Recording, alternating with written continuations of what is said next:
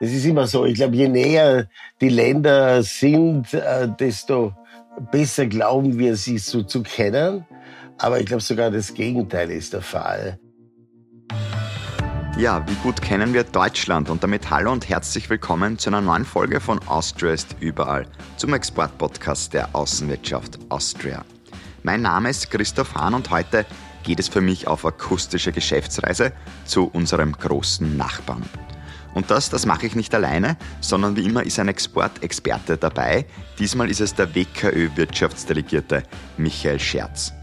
Wir werden darüber sprechen, wie sich Digitalisierung und Nachhaltigkeit auf den deutschen Markt auswirken, über den Startup Hub Berlin und auch, was es mit dem Begriff der German Angst auf sich hat. Und da ist er schon. Hallo nach Berlin, Michael.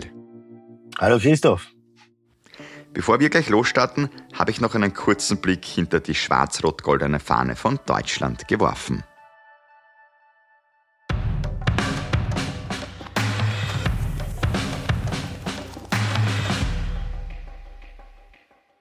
Was Österreich und Deutschland trennt, ist die gemeinsame Sprache. Dieser Spruch bietet Nährboden für trefflichen Smalltalk, da unser großer Nachbar gerne über die kleinen, aber feinen Unterschiede in der Sprache der beiden Länder diskutiert. Weniger zum Diskutieren gibt es bei der deutschen Vormachtstellung in Europa als Wirtschaftsmacht Nummer 1. Davon profitiert auch Österreich, ist Deutschland doch vor Italien und den Vereinigten Staaten Österreichs wichtigster Handelspartner. Und wichtig sind den Deutschen neben guten Wirtschaftsbeziehungen auch die Currywurst, werden doch über 800 Millionen jährlich davon verspeist. Und das, obwohl der erste deutsche Bundeskanzler Konrad Adenauer bereits 1916 die Sojawurst erfunden hat – Glauben Sie es nicht? Dann googeln Sie doch einfach mal nach der Friedenswurst. Und was es in Deutschland sonst noch alles so gibt, das erfahren wir jetzt vom Exportexperten Michael Scherz.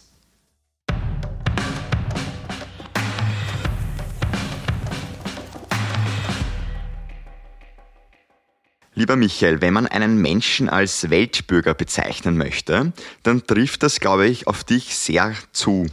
Also du hast in vielen Ländern schon gelebt und gearbeitet, in Indonesien, in Südafrika, New York, aber auch in Europa schon in einigen, unter anderem Paris, Sarajevo und jetzt eben in Deutschland, in Berlin. Und die Frage, die ich mir da immer so stelle, ist einerseits, es ist sehr bereichernd, in so vielen Ländern zu leben, zu arbeiten. Andererseits, wie schnell kann man sich dann aber trotzdem auch zu Hause fühlen? Wie schnell kann man in so einem fremden Land ankommen? Gib uns da mal so einen kurzen Einblick in dein Seelenleben. Ja, ich glaube, also das muss man wollen. Ja, also von vornherein. Ich war immer fasziniert von vom Ausland, von den Möglichkeiten, im Ausland arbeiten zu können. Wenn ich da im Fernsehen etwas gesehen habe von äh, Konferenzen oder solche Dinge in New York oder weiß Gott wo, das hat mich immer furchtbar fasziniert und ich wollte es eigentlich immer machen in diese Richtung, so etwas. Ja, und äh, so bin ich es auch geworden. Und äh, ja, ich glaube, man muss es wollen. Es muss einem gefallen. Das ist so wie ein bisschen beim Zirkus auch, nicht? Also immer wieder was Neues. Man ist immer wieder unterwegs.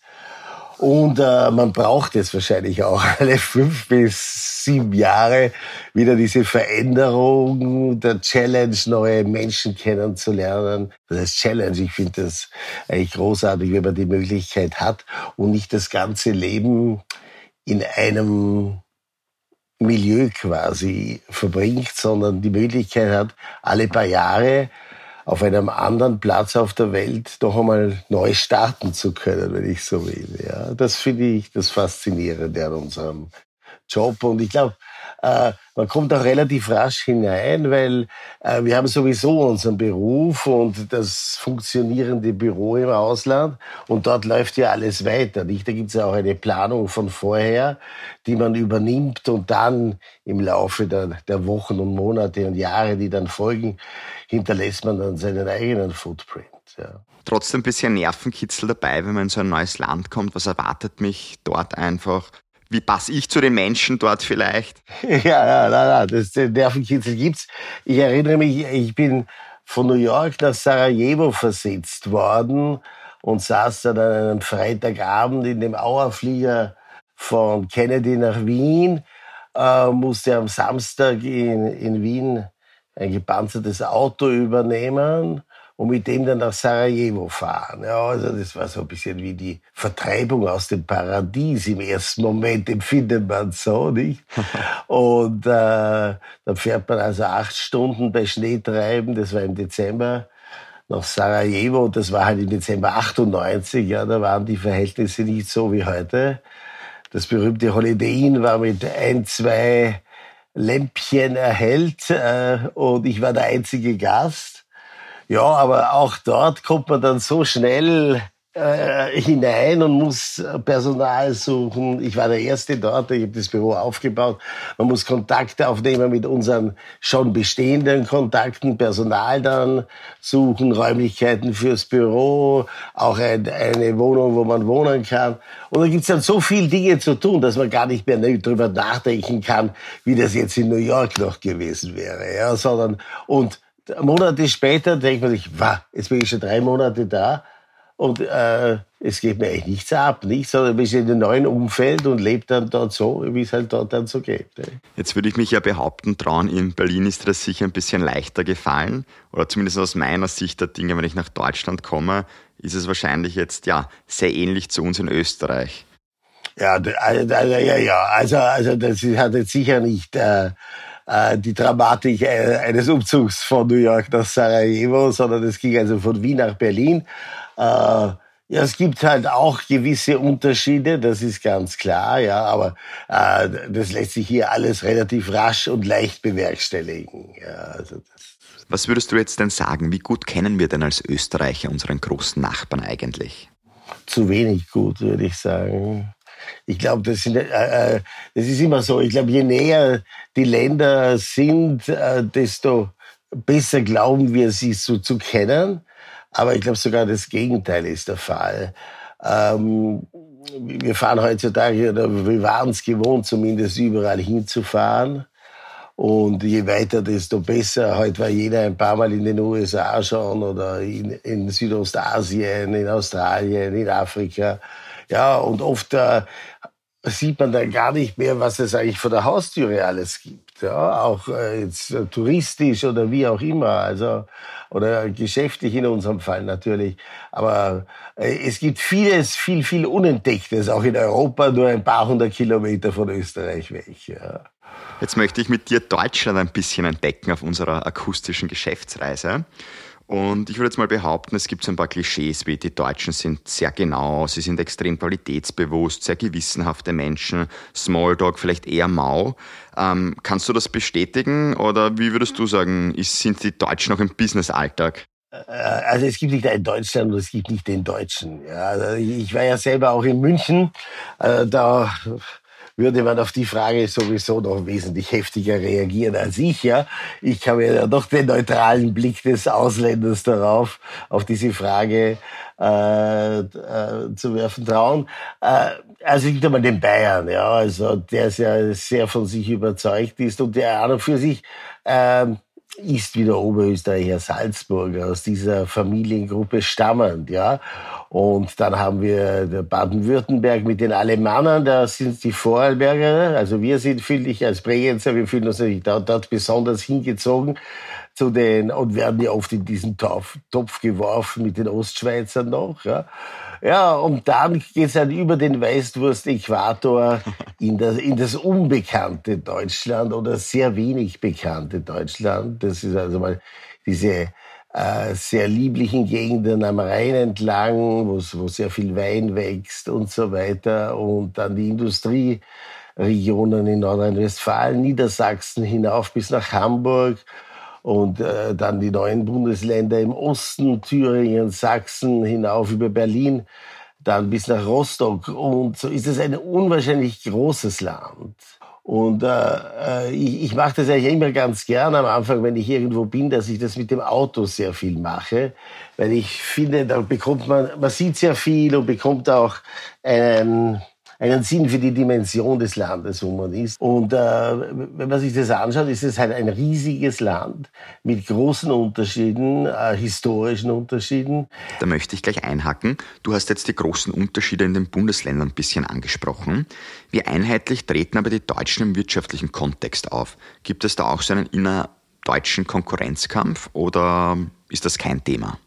Naja, ich glaube, im globalen Wettbewerb kann man sich da Konkurrenzkämpfe untereinander kaum mehr erlauben. Also wenn ich jetzt zum Beispiel die Automobilindustrie hernehme, äh, der es ja jahrzehntelang sehr, sehr gut ging und die dann doch in den letzten Jahren sehr stark unter Druck geraten ist, äh, die hat sich jetzt innerhalb von Monaten wieder, also wirklich ich will sagen, das ist fertig, dieser Prozess. Der ist mitten dabei, aber ist dabei, sich komplett neu zu erfinden, sich komplett neu aufzustellen.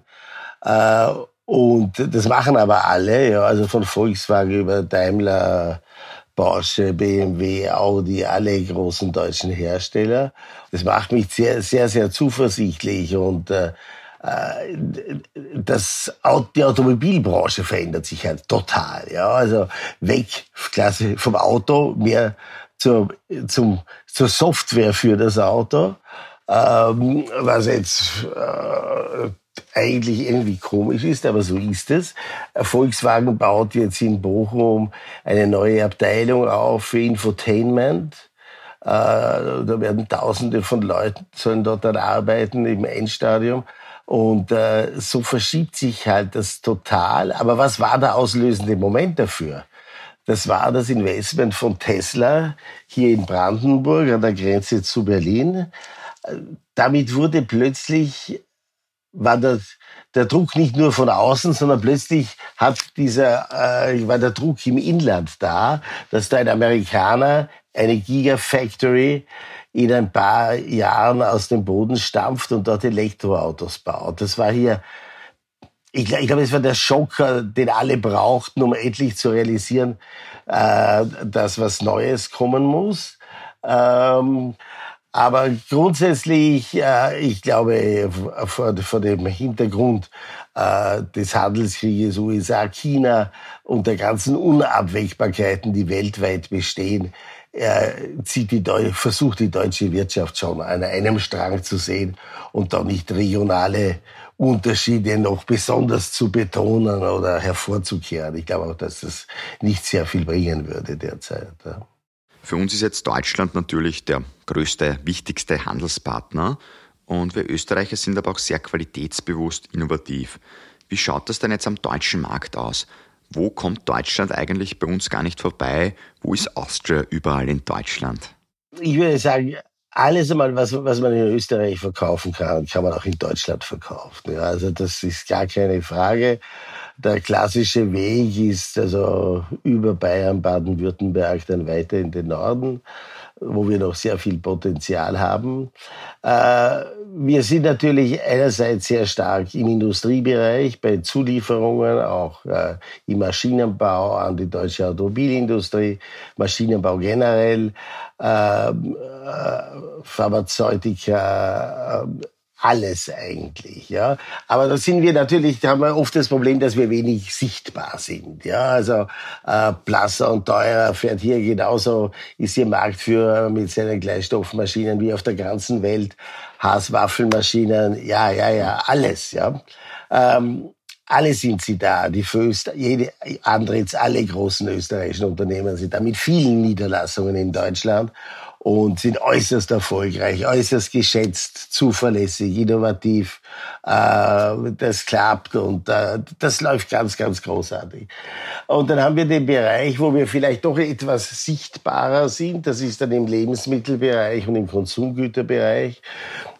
Freut sich jeder, dass es hier im, im Prinzip kommt in Berlin fast in jedem Restaurant fürs Lauer auf den Tisch, ja, oder Römerquelle. Äh, österreichischer Wein ist hier total präsent und äh, ähm, ich glaube, auf den sind Sie uns neidisch. Ja, nein, Deutschland hat auch sehr guten Wein, das muss man dazu sagen. Äh, vielleicht äh, äh, ein bisschen das Problem, dass die Vermarktung nicht so gut funktioniert. Und Deutschland ist ein Land, wo sehr viel ausländischer Wein getrunken wird. Ja, also sind die Franzosen, Italiener, dann auch bald wir einmal. Aber der Anteil ausländischen Weins ist hier höher als deutscher Wein, der getrunken wird. Und das ist eigentlich, das ist eigentlich komisch für ein Weinbauland. Äh, in Österreich ist der österreichische Wein vorne, nicht in Frankreich der französische, in Spanien das spanische. Hier ist aber nicht der deutsche Wein der meistgetrunkene, sondern kommt erst später. Vielleicht ist das äh, eine Besonderheit Deutschlands.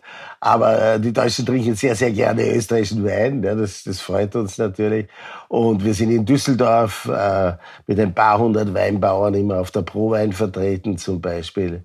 Und äh, äh, ja, und sonst gibt es natürlich im Konsumgüterbereich äh, Swarovski, Wolford, diese Produkte, die eine größere Sichtbarkeit haben, oft als mancher ein kleiner Teil einer Maschine, das ist ganz klar. Aber auch dort äh, äh, sind wir erfolgreich. Und ich kann mich erinnern, wir hatten einmal eine Wirtschaftsmission zu Porsche und wir durften nur acht Firmen mitbringen und da war auch eine, eine, eine kleine steirische Firma dabei, der, der insistiert hat, mitfahren zu wollen, weil er das, er kommt sonst nie wieder zu Porsche. Ja.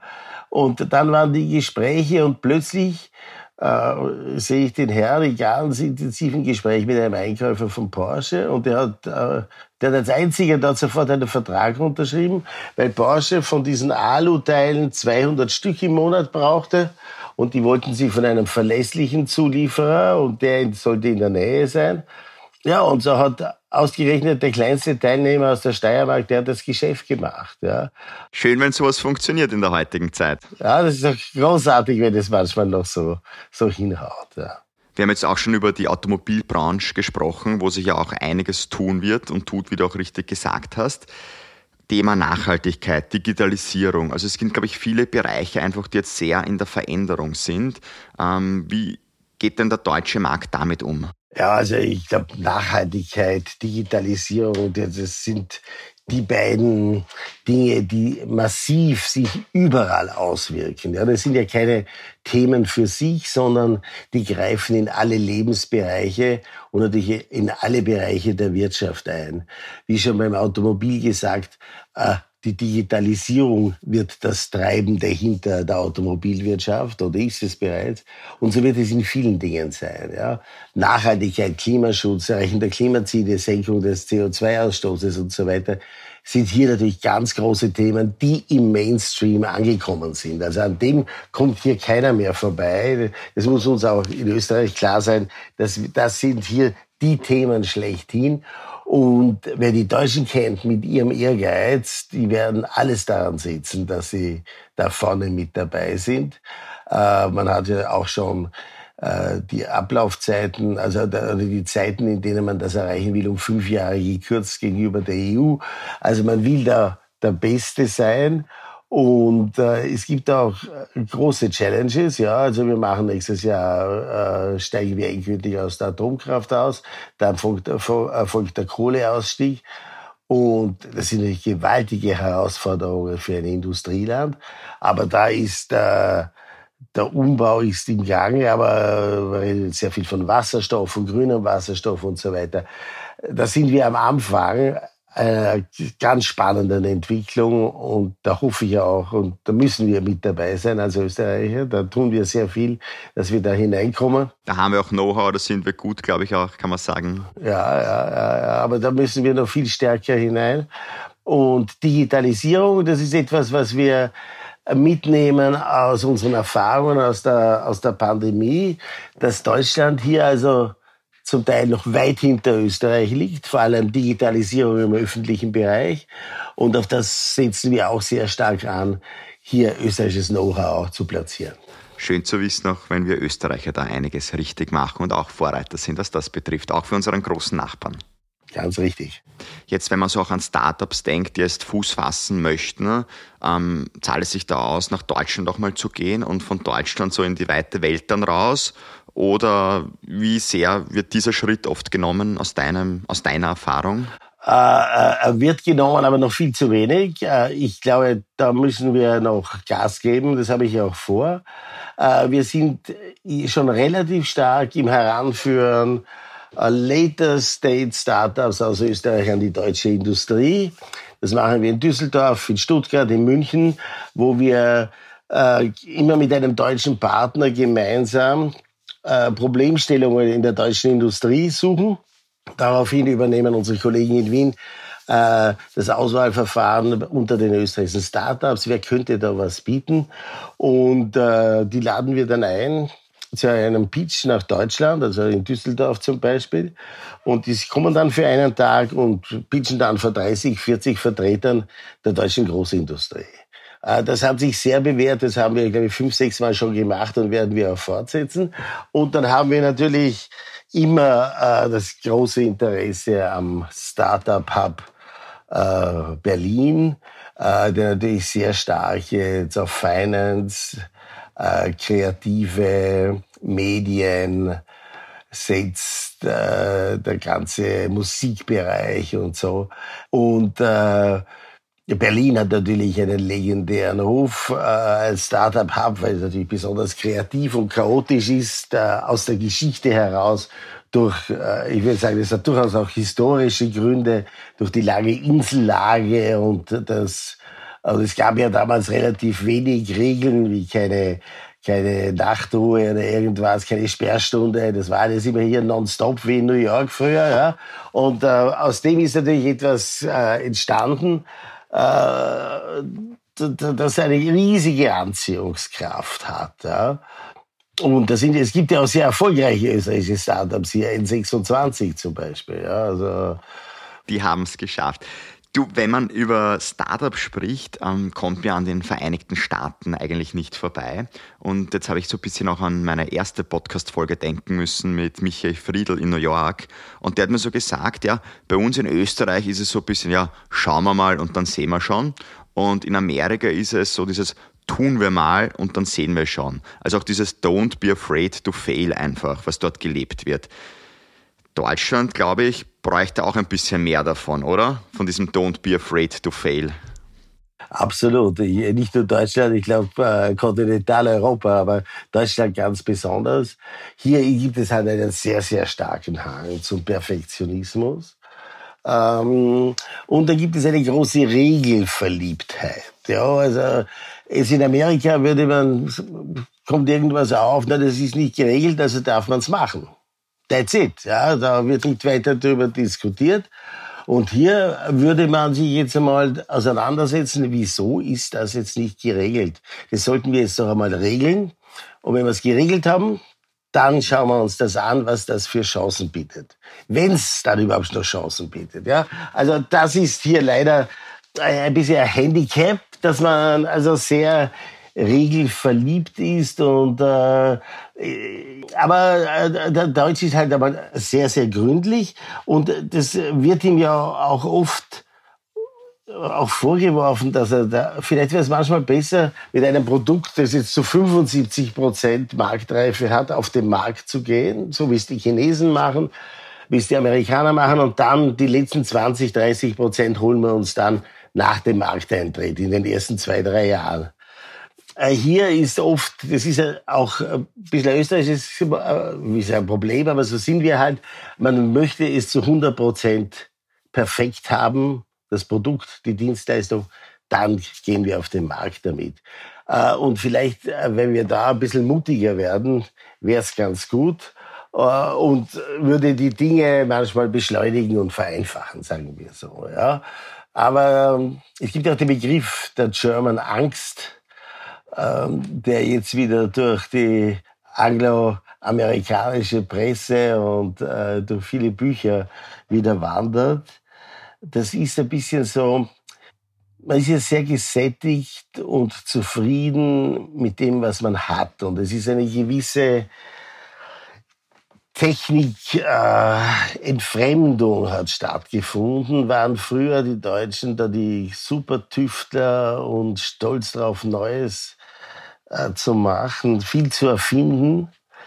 Ich hat das jetzt irgendwie, habe ich so das Gefühl, in der breiten Gesellschaft ist es nicht mehr erstrebenswert, sondern äh, da will man einfach den Status quo halten und äh, es gibt eine gewisse äh, diese Technikverliebtheit ist, ist irgendwie verloren gegangen, derzeit zumindest. Ja, und äh, was Spürt man das auch schon im persönlichen Gespräch dann, wenn man ein Produkt anbietet, diese sehr zurückhaltende? Na, also da, da, da, da, haben wir, da haben wir gar keine Probleme. Ich würde eher so sagen, das ist vielleicht also auch eine Folge der Pandemie, nicht? Also, wo die deutsche Bundesregierung also doch quasi jetzt 100 Prozent Risiko vom Bürger nehmen will, indem er total beschützt wird.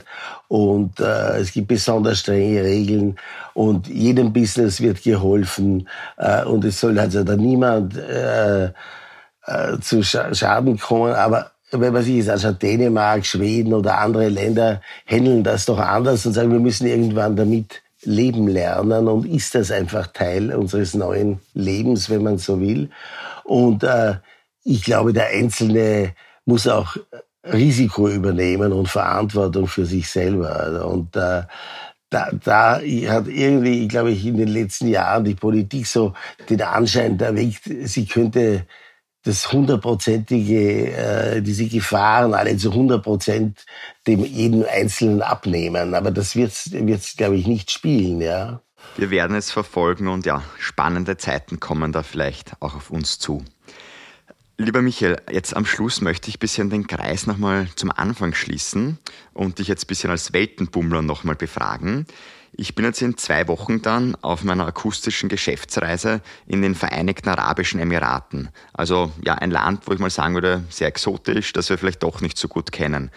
Was erwartet uns jetzt denn dort aus deiner Erfahrung?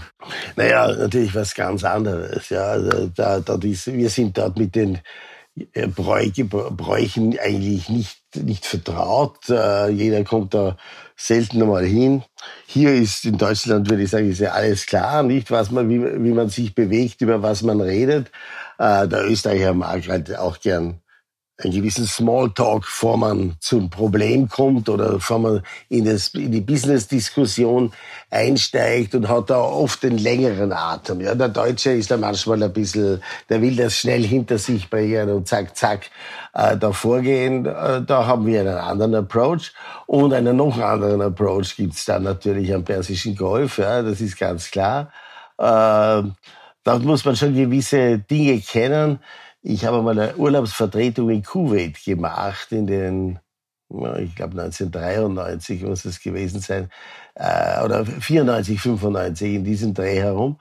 Und äh, da fuhr mir in Kuwait City jemand aufs Auto hinten drauf und äh, kam die Polizei und wir sind dann alle also ins Polizeikommissariat gefahren und ich wurde also äh, da gleich zum obersten Diensthabendsten gebracht und wir tranken da Tee und der meinte dann, ich soll jetzt einfach den Report schreiben und er macht das dann schon so, wie es war. Ja. Die Schuld lag auch nicht bei mir, ich bin bei einer roten Ampel gestanden und der hinter mir hat die Ampel nicht gesehen. Ja. Okay, nevertheless. Also ich saß jetzt da im Kommissariat mit dem Diensthabenden und wir tranken Tee und tranken Tee und tranken Tee. Äh, und ich wusste nicht, dass man an und für sich, wenn man das gesagt hat, was man sagen wollte und man ist fertig, dass man ein Zeichen gibt mit, der, mit, dieser, mit dieser kleinen Tasse und die zum Beispiel so ein bisschen schüttelt, äh, hin und her, rechts nach links bewegt und so hin und her bewegt, dann weiß das vis-à-vis, aha, der ist jetzt fertig und äh, wir können das, das Gespräch beenden. So dauerte unser Gespräch wesentlich länger, weil ich dieses Zeichen nicht gab. Ja, also wir werden schauen, ob du recht hast und was da noch so für Geschichten kommen. Ich darf jetzt an der Stelle mal ein herzliches Dankeschön an dich sagen, ja, für diese spannenden Einblicke in dein Land, wo du jetzt im Moment lebst, nach Deutschland, nach Berlin. Und ja, freue mich, wenn wir uns auch dann persönlich vielleicht in Wien mal sehen. Ich danke dir und äh, vielen Dank für die Gelegenheit. Ja? Danke, Christoph. Ja, das war es jetzt auch schon wieder mit einer Folge von Austriast überall. Ein Danke an dieser Stelle an das Team der Außenwirtschaft Austria für ihre Unterstützung, die Sie natürlich auch jetzt schon jederzeit gerne kontaktieren können, um mit den Exportexperten zu sprechen. In zwei Wochen geht dann die akustische Geschäftsreise wieder weiter. Wir haben es gehört, es wird exotisch werden. Es geht in die Vereinigten Arabischen Emirate. Ich freue mich schon sehr drauf und noch mehr natürlich, wenn Sie mich dorthin begleiten. Bis dahin abonnieren Sie uns bitte, sofern noch nicht getan, und erzählen Sie Freunden und Bekannten von Austrest überall.